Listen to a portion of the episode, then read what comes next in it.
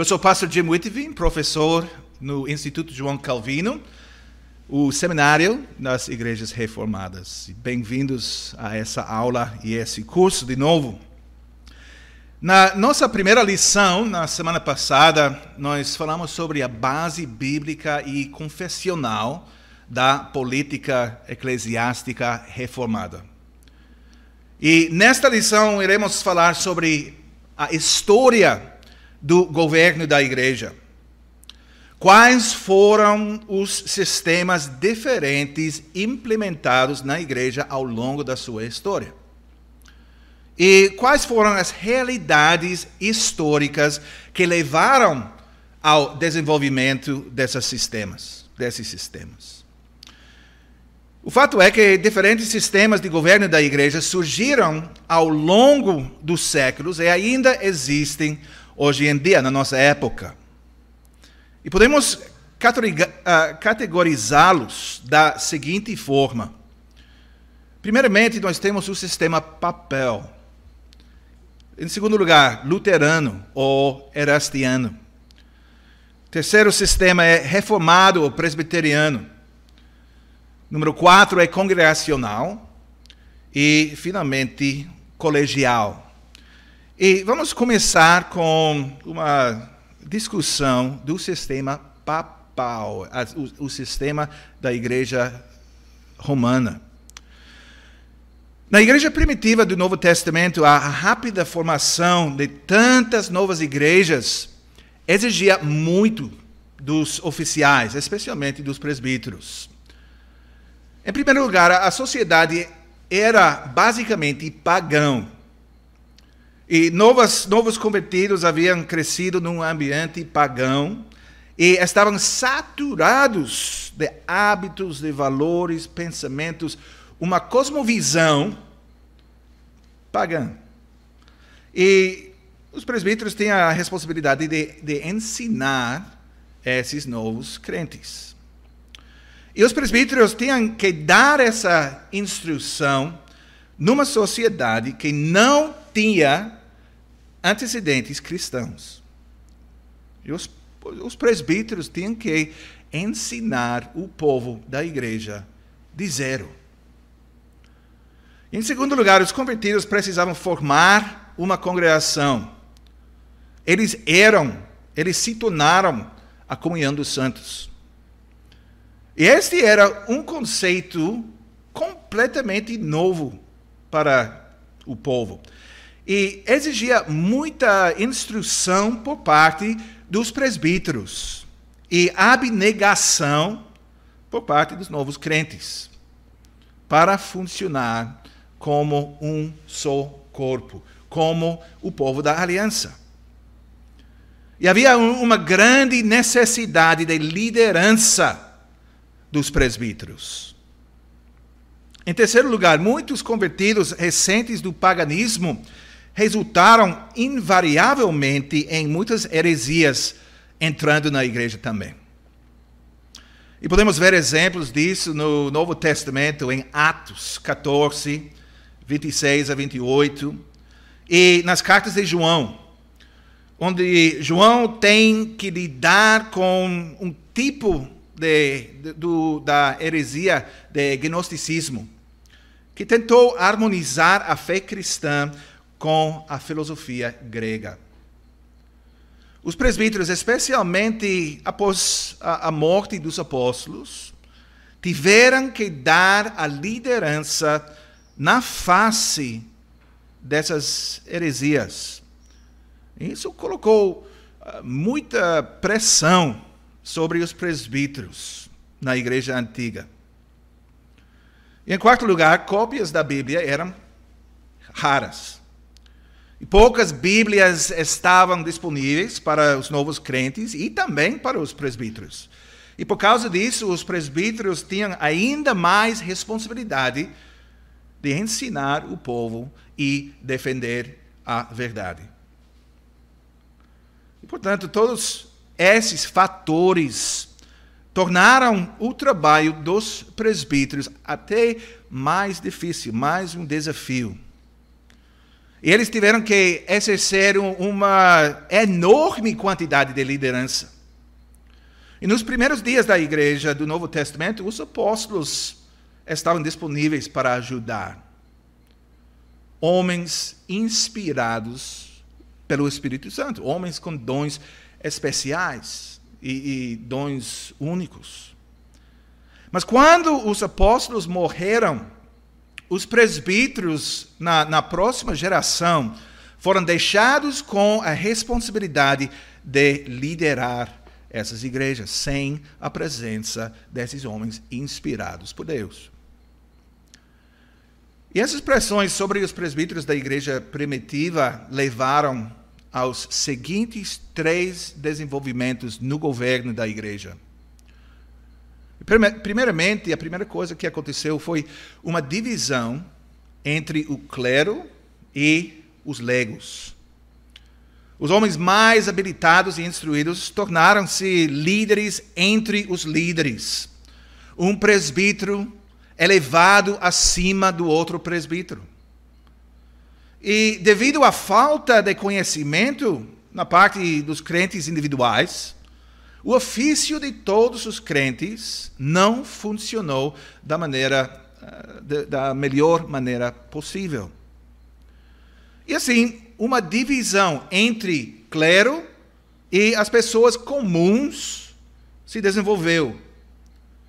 Isso nós sabemos, isso é algo que nunca deveria ser permitido acontecer na igreja, essa divisão entre uh, o, o clero e os legos, os membros comuns da igreja.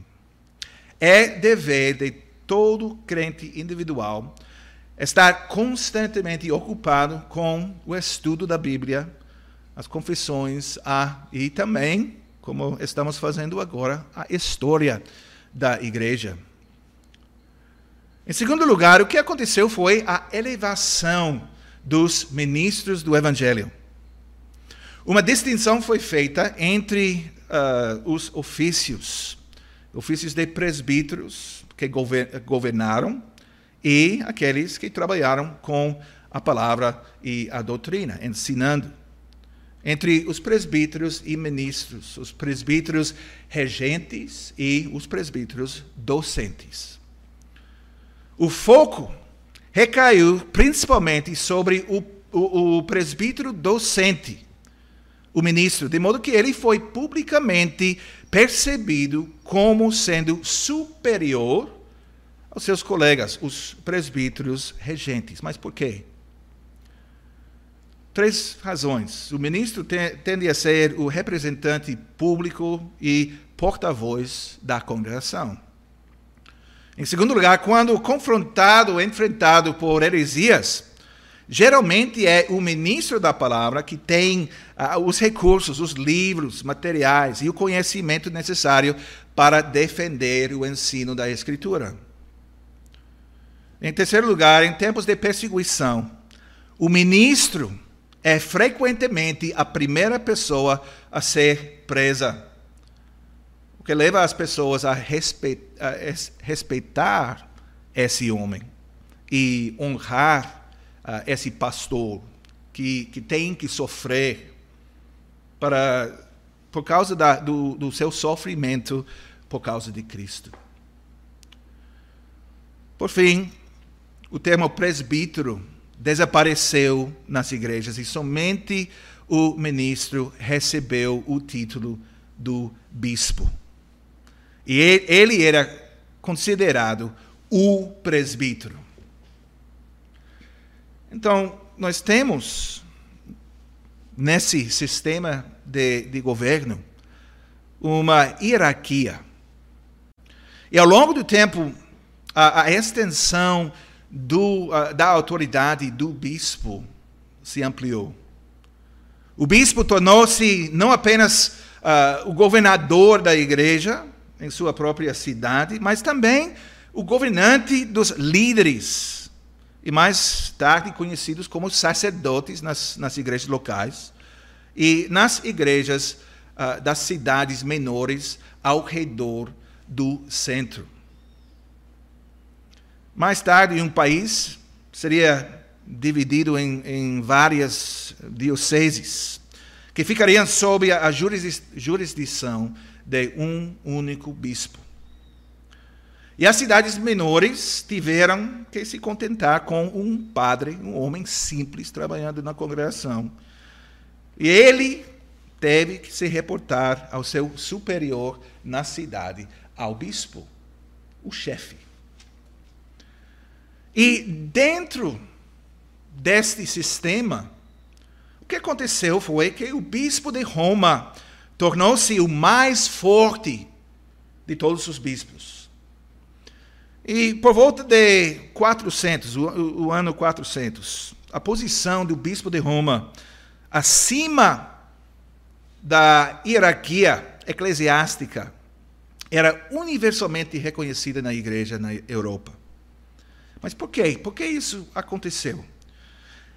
Primeiramente, Roma foi a capital do império há muitos anos, a cidade mais importante do império. Número dois, as pessoas estavam acostumadas a receber instruções, ordens de Roma.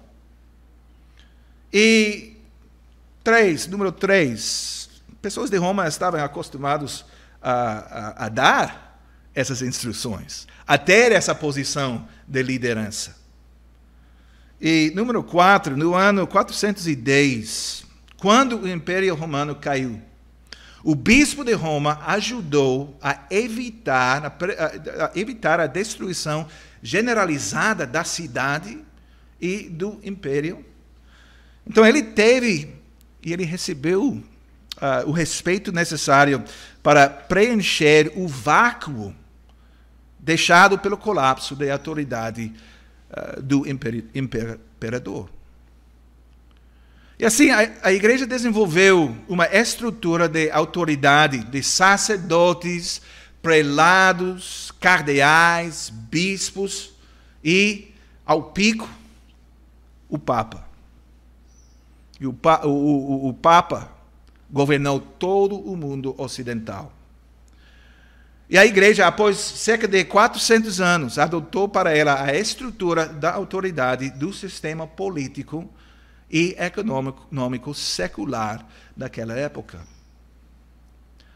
E nós podemos entender como as várias pressões e influências levaram a essa situação, mas o problema na igreja foi que a Escritura não era usada como o guia no qual a igreja poderia encontrar as respostas para suas perguntas.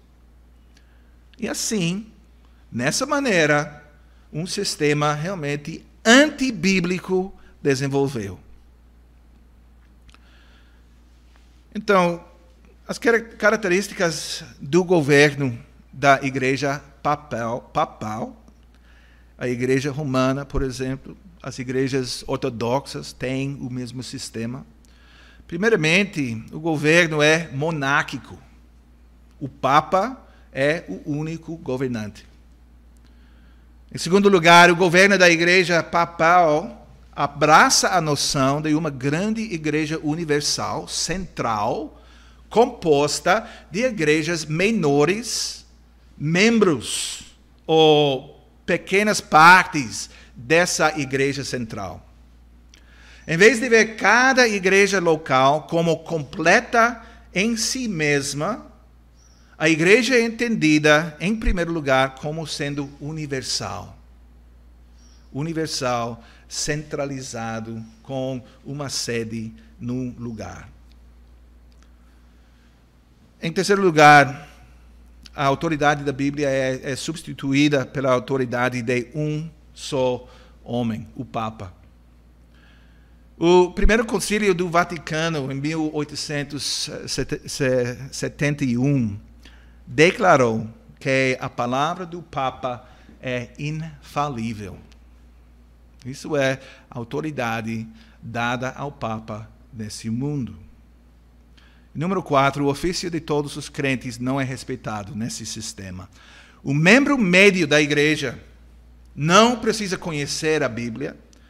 E para ser salvo, basta acreditar o que a igreja ensina e dizer sim, eu tenho fé que a igreja uh, está certo em todas essas coisas. Isso é a, fé implícita que é exigida de membros da igreja, mas não um, um, uma fé pessoal. Então, o segundo, segundo sistema é o governo da igreja luterana. E vou falar um pouco sobre isso também. Numa das 95 teses, em 1517, o reformador Martim Lutero negou que o Papa fosse o chefe da igreja. E como resultado, como nós sabemos, o Papa excomungou Lutero. E Lutero se recusou a se submeter à excomunhão ilegal e à autoridade ilegal do Papa. E Lutero tentou depois desses eventos ao longo dos anos, ele tentou refletir o fato de que somente Cristo é o cabeça da igreja em seu sistema de, do governo da igreja. Lutero acreditava, ele ensinava a, a, a realidade do sacerdócio de todos os crentes. O derramamento do Espírito Santo em Pentecostes fez com que todos os crentes fossem participantes da unção de Cristo. Todos nós somos sacerdotes em união com Cristo. Isso significa que todo crente vive num vínculo de fé com Cristo e assim é ungido para o tríplice uh, uh, ofício de profeta, sacerdote e rei. E assim, cada crente individual deve estar envolvido, Lutero disse, em pregar, em servir os outros dentro da comunhão dos santos e em lutar contra uh, os ataques de Satanás contra ele e contra seus irmãos, contra a igreja. E Lutero queria incorporar a realidade do ofício do ah, sacerdócio de todos os crentes em seu sistema do governo da igreja. Mas, devido às circunstâncias econômicas, políticas na Alemanha, especialmente na década 1520, o sistema de Lutero não foi promulgado. O que aconteceu? Milhares de camponeses se revoltaram contra os ricos latifundiários. Eles rejeitaram a, a autoridade daqueles sobre eles, mas não puderam desenvolver uma nova estrutura de autoridade para substituir, eh, substituir a antiga, ao antigo sistema.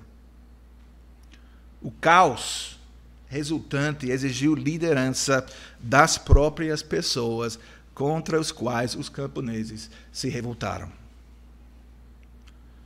Então, essa autoridade da classe dominante na sociedade secular encontrou uh, um lugar nas igrejas luteranas também.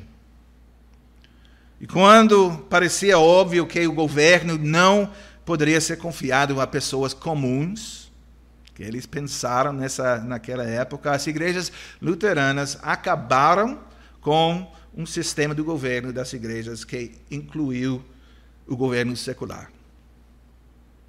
O governo secular recebeu o direito de controlar as atividades da igreja, todas as atividades, nomeando ministros, presbíteros, diáconos, exercendo a, a disciplina na igreja.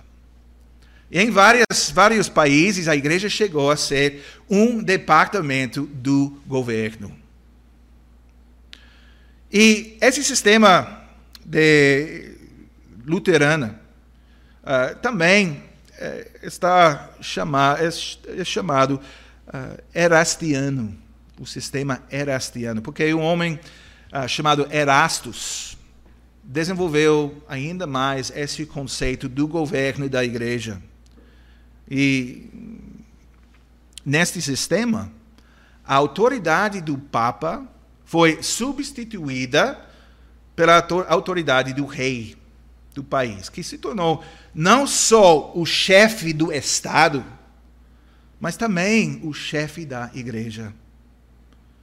E, por exemplo, na igreja anglicana, na Inglaterra, o monarca reinante ainda é oficialmente o chefe da igreja. Outro exemplo, as igrejas na Holanda também foram influenciadas pelo erastianismo.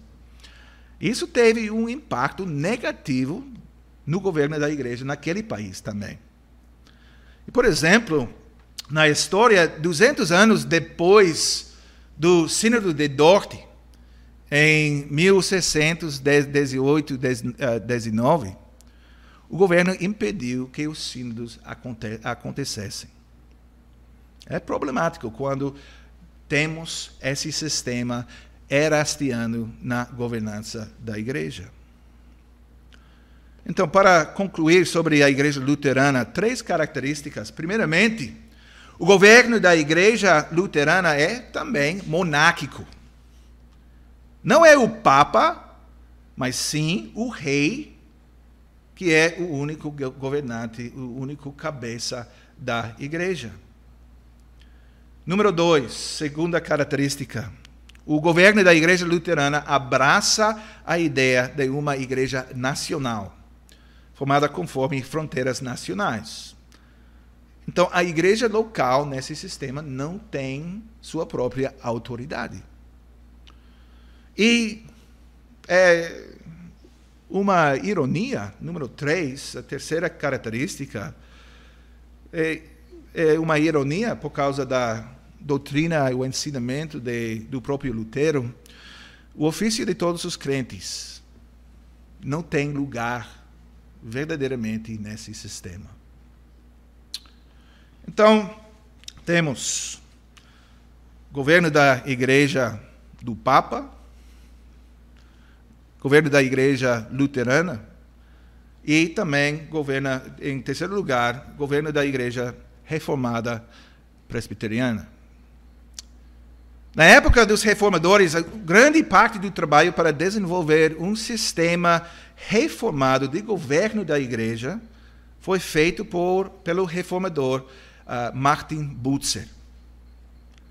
E como Martin Lutero, Butzer começou com a ideia do ofício do sacerdócio de todos os crentes.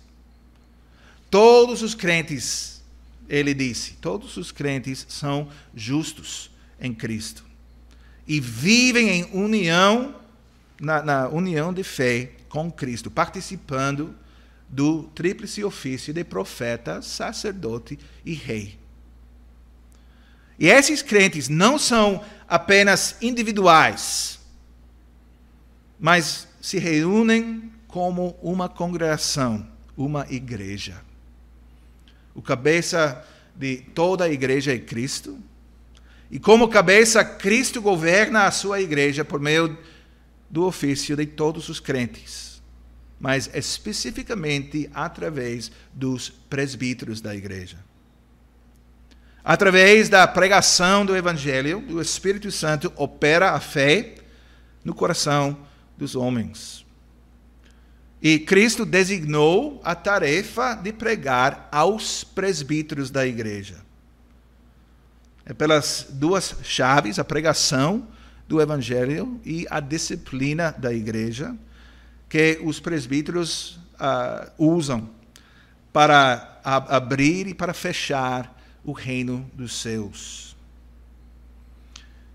E é importante para nós lembrar que o poder dessas duas chaves é dado à congregação. E nós lemos isso em Mateus 18, versículo 17. Mas as chaves dadas à congregação são é, esse poder é exercido pelos presbíteros. E nós lemos isso em Efésios capítulo 4, versículo 11. Efésios 4, versículo 11. De acordo com Butzer, isso é o cerne da política reformada, da igreja reformada. A política da igreja serve ao propósito pastoral de assegurar que a congregação cresça em Cristo. Existe para que a congregação receba os dons de fé, justiça e a santidade de Deus, santidade de Cristo. E os presbíteros têm autoridade para trabalhar com as duas chaves do reino dos céus em prol da edificação da congregação. E quando nós consideramos o sistema política, eh, político da, da Igreja Reformada Presbiteriana, nós precisamos, claro, falar sobre o reformador João Calvino e o lugar dele na história. E João Calvino construiu a sua compreensão do governo da igreja eh, sobre o que Butzer ensinou, porque Calvino aprendeu muito de Martin Butzer na cidade de Estrasburgo. Calvino enfatizou também o ofício de todos os crentes e o fato que os crentes locais formam uma igreja que Cristo governa através dos oficiais. Põe uma ênfase dele também. A igreja local visível é muito importante para a obra do Espírito Santo. Uma vez que o Espírito Santo opera fé através da pregação, e a pregação é entregue de cada púlpito local. Na igreja local, os presbíteros devem cumprir o ofício dado a eles por Cristo usando as chaves do reino. Então, Calvino ensinou que Deus não exige riquezas, um certo nível de intelecto, educação, posição social ou fala fluente dos presbíteros. Não. A única qualidade que Deus determinou é fidelidade a Ele. Deus quer usar o presbítero para cultivar o crescimento da sua congregação. Somente um homem que conhece o poder de Deus é capaz de encorajar as pessoas em seu serviço ao Senhor.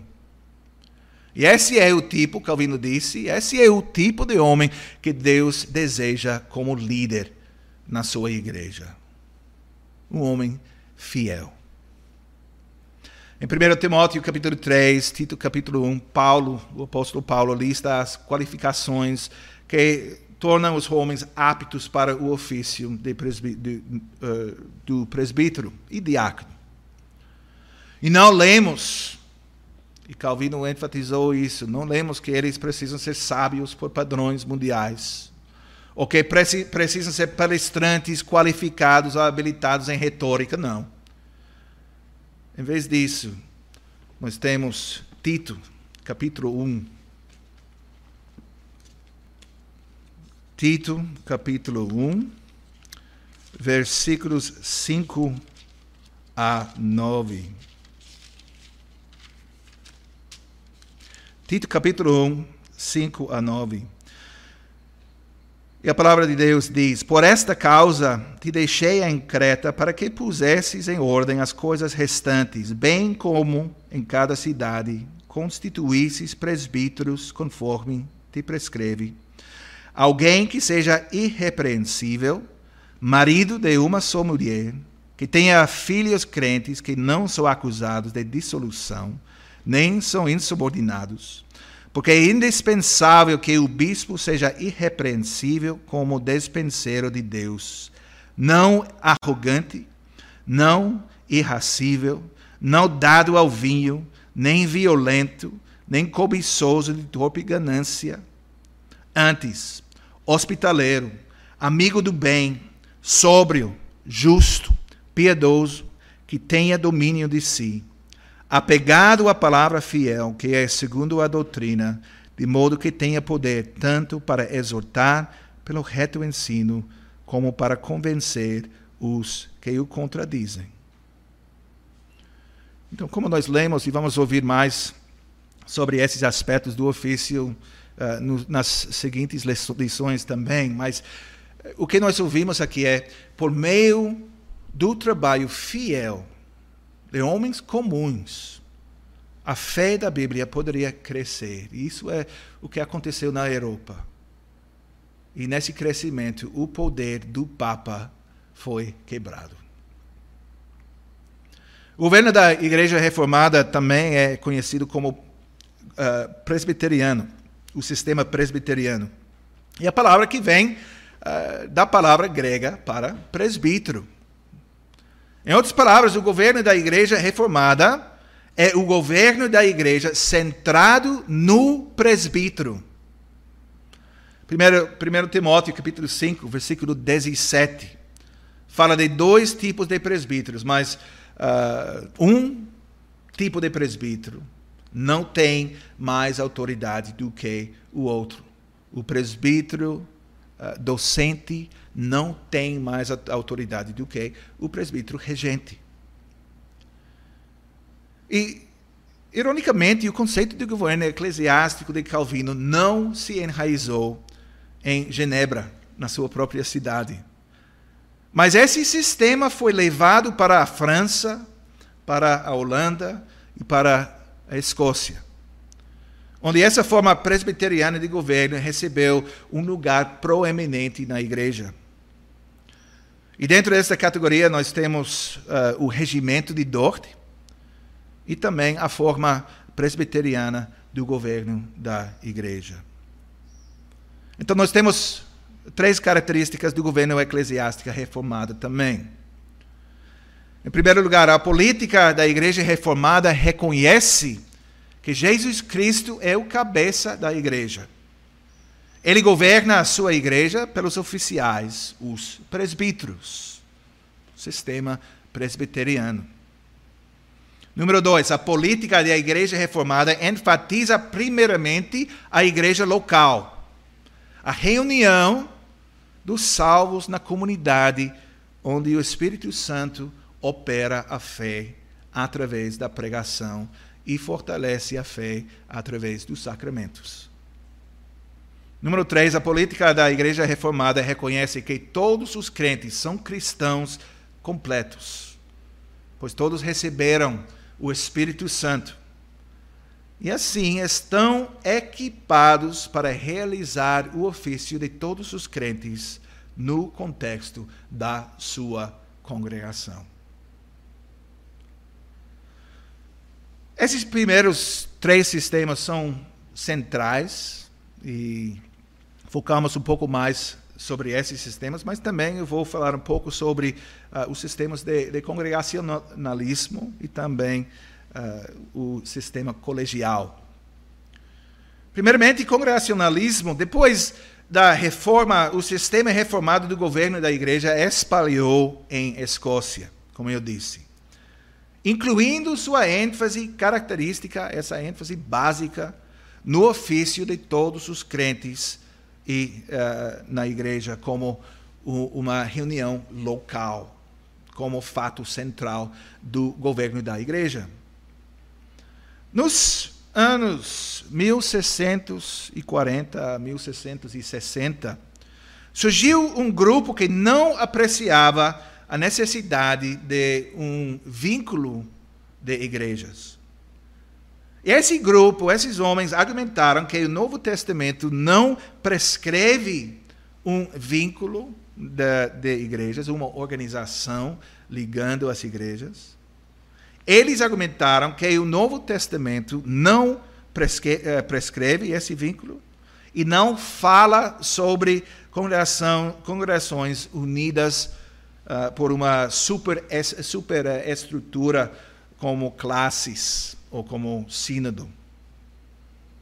Eles preferiram ver cada igreja local como independente de outras igrejas na vizinhança. E cada igreja local é responsável apenas pelo Senhor. São as crenças de congregacionalismo e as características. Temos uh, duas características de congregacionalismo. Primeiramente, essa política praticamente absolutiza o ofício de todos os crentes e minimiza uh, os ofícios especiais dos presbíteros, dos diáconos, dos pastores. Em segundo lugar, a política eclesiástica das uh, congregacionais enfatiza o corpo local, a exclusão do fato de que o Senhor reúne uma igreja universal.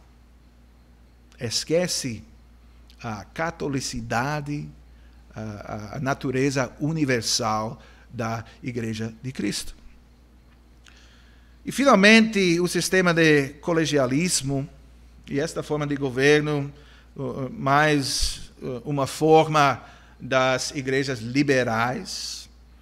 Este, esta forma está enraizada na ascensão de, de, da filosofia do humanismo, na época de, de iluminismo. E a, nesse sistema começa erradamente, do início, a existência de Cristo é negada. Então não há cabeça na igreja, no céu. A igreja não é uma obra celestial realizada na terra, não. A igreja é, conforme esse sistema, uma sociedade de pessoas afins, um clube religioso formado por pessoas espiritualmente interessadas. Simples. Os oficiais não têm autoridade do céu, e qualquer autoridade que eles tenham é dada a eles pelos membros da congregação. Os oficiais realmente são os representantes do povo. E a característica do colegialismo é uh, que esse sistema não reconhece nenhuma autoridade do céu e, portanto, encontra sua autoridade nas próprias pessoas. E, como tal, o governo da igreja colegial é simplesmente democracia. Não precisamos pensar mais sobre esse sistema, porque não tem muito a ver com uh, nosso assunto, que é a, a, governança da Igreja Reformada e os princípios bíblicos confessionais que nós temos uh, com nossa crença em Jesus, o vivo Salvador, o vivo Senhor da Igreja. E agora, nós pensamos sobre esses sistemas diferentes de governança da igreja, de, de, política eclesiástica. E agora eu quero falar um pouco sobre o desenvolvimento da política eclesiástica uh, no país de Holanda, porque nós temos nossas raízes uh, nesse sistema uh, de Holanda. Porque, como eu disse, o conceito da política eclesiástica de Calvino e Butzer tinha forte influência na Escócia, na França e na Holanda. O que aconteceu foi a, perseguição na França praticamente destruiu as igrejas reformadas naquele país. Assim, no continente europeu, a política da igreja reformada se desenvolveu em grande parte nos Países Baixos, na Holanda. E o ensino de Calvino foi adotado pela maioria na, na Holanda e a, a, a, perseguição foi feroz sob o domínio espanhol naquela época. E se sabem o nome Guido de Bré, ele era o autor da Confissão Belga. Ele foi martirizado pela fé reformada e sua confissão incluiu três artigos que tratam do governo da igreja. E como nós já vimos na primeira lição, artigos 30 e 32. E uma grande perseguição surgiu na Holanda, nos Países Baixos, nas décadas de 1550 e 1560. Mas mesmo durante essa época, os cristãos reformados e as igrejas reformadas continuaram a se reunir para desenvolver um, uma forma bíblica do governo da igreja que poderia ser usado uh, quando o Senhor garantisse a, a libertação da perseguição. Esse país da igreja eh, reformada não uh, consideravam o governo da igreja, uh, não, esses pais, não, não esse país, mas esses pais da igreja não consideravam tais assembleias uh, um mal necessário, mas consideravam uh, o assunto do governo da igreja essencial. Mesmo numa época de perseguição, eles consideravam tais assembleias central à vida da igreja de Cristo. E eles arriscaram as suas próprias vidas para se desenvolveram a, a política da igreja reformada. E eles sabiam que as igrejas precisavam umas das outras. E sabiam o quanto era importante desenvolver uma política para governar a maneira em que as igrejas se relacionam na prática. Eu vou falar sobre, eh, especificamente sobre três eventos na história das igrejas holandesas. E o primeiro é o convento de Wesel, 1568. O convento de Wesel. Neste ano, 1568, imediatamente após a derrota da monarquia holandesa uh, pelos espanhóis, um grupo de irmãos reformados da Holanda se reuniu em Wesel, na uma cidade na Alemanha. Em Wesel havia liberdade de religião, eles tinham liberdade para se reunir naquela cidade. E esse encontro foi chamado de Convento de Wesel. Não era classes ou sínodo das igrejas, porque não era constituído por delegados das igrejas.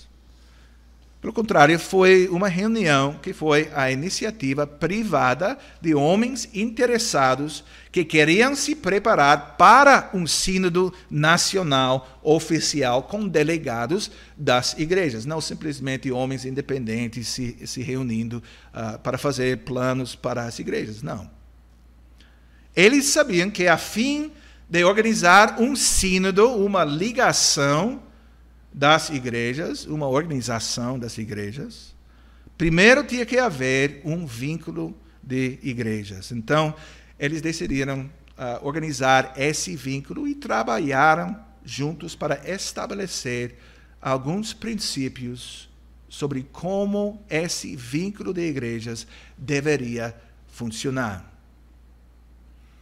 E estiveram presentes nesta reunião refugiados da Holanda, que encontraram liberdade em Wesel e Emden, na, na Alemanha, e em Londres, na Inglaterra. E esses irmãos usaram as ordenanças eclesiásticas de João Calvino como base da, do seu trabalho. As ordenanças eclesiásticas de João Calvino que ele desenvolveu na cidade de Genebra. Mas eles não simplesmente aceitaram o que Calvinha, Calvino tinha a dizer porque ele, é, ele era Calvino, precisamos uh, fazer o que Calvino disse. Não, eles não fizeram isso. Eles entenderam que era a responsabilidade deles melhorar o trabalho de Calvino quando possível, não simplesmente copiar o trabalho ou os resultados do trabalho de Calvino. Mas no convento de Wesel, encontramos especialmente dois princípios centrais, importantes eh, da política reformada. E, e o primeiro princípio é nenhum domínio. Nenhum domínio.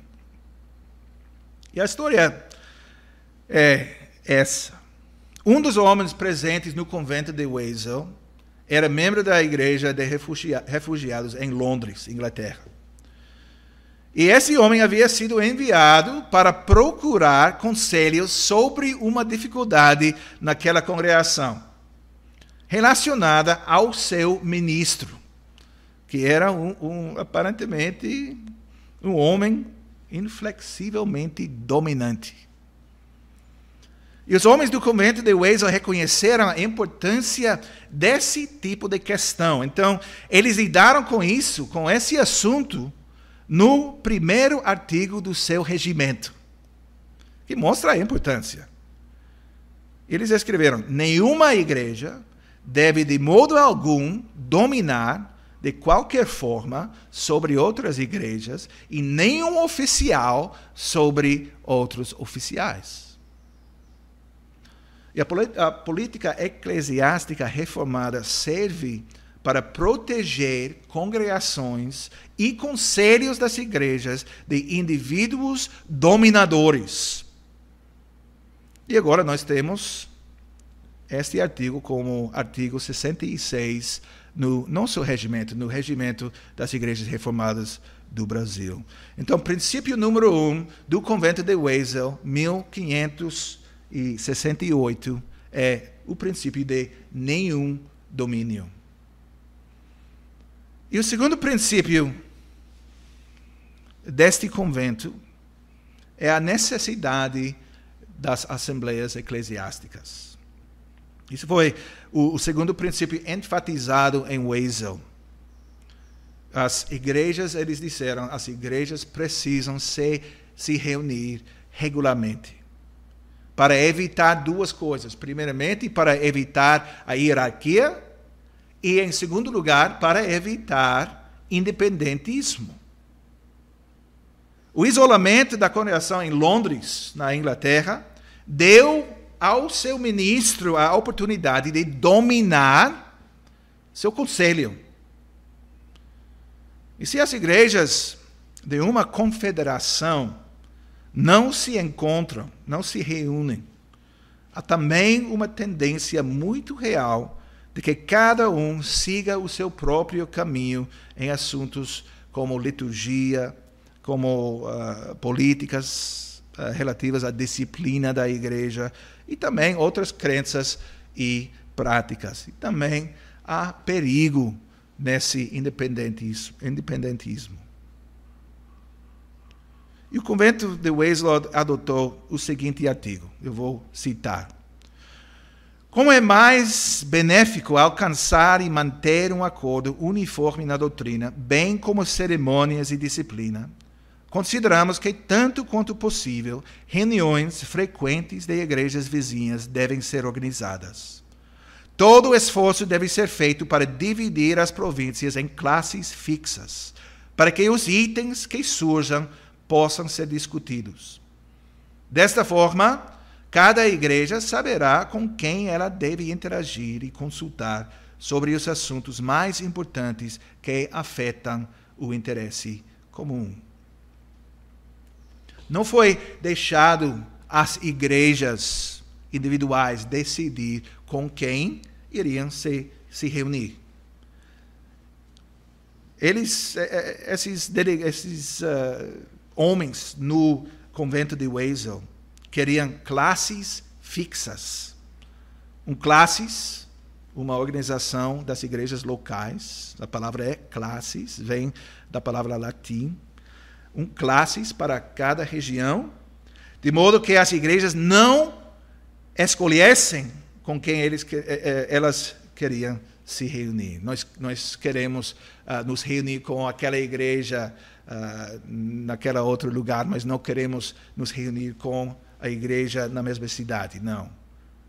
Foi uh, a ideia de classes fixas nessa ideia da necessidade das assembleias eclesiásticas.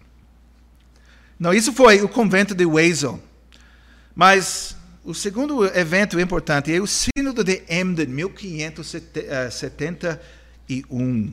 O Sínodo de Emden, também na Alemanha. E é interessante que esse sínodo aconteceu na Alemanha, porque uh, foi o primeiro sínodo geral das igrejas reformadas holandesas. E foi realizada não na Holanda, mas em Emden. E a, o, o que a situação foi, a perseguição na Holanda impediu a sua reunião em seu próprio país. Mas as igrejas ainda fizeram esse esforço para realizar essa reunião, para ajudar as outras igrejas, para defender as igrejas contra uh, ensino falso, contra heresia. Nesse sínodo, eles formaram, uh, os representantes das igrejas, os delegados, formaram oficialmente um vínculo da, de igrejas, uma confederação de igrejas. E a primeira coisa na agenda do sínodo foi que cada delegado, e através dos delegados, cada igreja, os delegados servindo como representantes das igrejas locais, cada delegado tinha que expressar acordo com a confissão belga. E a confissão foi entendida como não sendo simplesmente a confissão das igrejas individuais, mas a confissão da confederação, do vínculo das igrejas. É a única fé, a unidade desta única fé que liga as igrejas. E a unidade da fé requer expressão antes que um regimento po uh, possa ser finalizado. E o regimento, por sua vez, seria construído sobre a confissão das igrejas, não independente da confissão das igrejas. E depois que as igrejas chegaram a um acordo sobre a sua fé comum, e essa confissão, essa subscrição à fé, eles desenvolveram um modelo para a vida da igreja. E o Sínodo de Emden baseou-se no trabalho que havia uh, sido feito em Wesel, bem como na experiência e nas decisões uh, das igrejas francesas, que até então não haviam sofrido uh, muito, muita perseguição, que haviam sido capazes de realizar vários sínodos para desenvolver um regimento. E este regimento foi uh, usado como modelo do regimento de Emden, com algumas modificações. Como, por exemplo, o uso da palavra igrejas, a palavra plural, em vez do singular igreja, que foi usada uh, previamente, mas eh, eles usaram a palavra igrejas e, e fizeram essa mudança Uh, e, e, eles acreditaram que essa mudança era uh, uma mudança importante, mudando a palavra igreja no regimento a igrejas. E também eles adicionaram a ênfase de evitar comportamento dominador por parte de igrejas ou oficiais, os princípios do convento de Wesel. E o sino de Emden também adotou uh, o seguinte artigo, eu vou citar esse artigo, disse: esses artigos sobre a ordem legal da igreja foram adotados com comum acordo. Eles podem e devem ser mudados, aumentados ou diminuídos, se o interesse das igrejas exigir isso. No entanto, nenhum consistório, consistório ou, ou conselho, ou classes essa reunião das igrejas locais, será autorizado a fazê-lo, mas eles devem se empenhar diligentemente para observar as provisões do regimento, desde que não tenham sido mudadas pelo Sínodo. Em outras palavras, as igrejas prometem aceitar as decisões do Sínodo, não porque algum corpo superior as tenha feito, mas Antes, porque as próprias igrejas no Sínodo tomaram as decisões com comum acordo. E é uma expressão muito importante na vida uh, eclesiástica nas igrejas reformadas. Com comum acordo. Nós trabalhamos juntos nessa, uh, nesse vínculo de igrejas, nessa confederação. Finalmente, e brevemente, porque é, realmente é uma viagem rápida uh, ao longo da história. Podemos ter uh, um curso inteiro na história do, do governo da igreja, não, so, não somente uma aula. Mas uh, o terceiro evento na história das igrejas reformadas, quanto o regimento, quanto o governo da igreja, é o Sino de Dort, 1618 e 19 e antes desse sínodo, 1572, a perseguição uh, terminou na, no país da Holanda. Vários sínodos ocorreram, mas o regimento permaneceu praticamente sem mudança ao longo dos anos, até uh, ah, 1618. E esse sínodo, depois de lidar com as heresias de arminianismo, trabalhou no regimento que havia sido uh, desenvolvido até aquela época e adotou a versão que veio a ser conhecida como o regimento de Dort. E, em princípio, o regimento das igrejas reformadas do Brasil, como os regimentos das igrejas reformadas na América do Norte, Canadá, nos Estados Unidos, África, Austrália, outros lugares no mundo, é o equivalente moderno do regimento do Sínodo de Dort. E esse regimento uh, será nosso foco uh, nessa série de lições. E para concluir esta aula, eu quero deixar vocês com algumas perguntas para revisão. Seis perguntas sobre essa lição que vocês podem responder. Pergunta número um: Quais foram os fatores históricos que levaram ao desenvolvimento da hierarquia na igreja primitiva. Os fatores históricos que levaram ao desenvolvimento da hierarquia. Número dois, quais foram os fatores históricos que levaram à proeminência da igreja romana? A proeminência da igreja romana. O que levou a essa proeminência na Europa? Número três, qual é a principal diferença entre o sistema erastiano de governo da igreja e o sistema reformado. Número 4. Quais princípios foram especialmente importantes para os delegados no convento de Wesel? E por quê? Os princípios importantes no convento de Wesel. Número 5. Qual é a importância, a importância da mudança que foi feita no Sínodo de Emden? Essa mudança que eu uh, acabei de falar, uh, que se refere a igrejas no plural, em vez de igreja no, na forma singular. E, finalmente, uma pergunta pessoal. Na sua comunidade, quais são as formas mais comuns de governo da igreja? E seria interessante fazer uma pesquisa sobre as igrejas na sua comunidade, as igrejas grandes, uh, para ver qual é a forma de, de governança que essas igrejas têm. Muito bom, nós chegamos ao fim desta aula.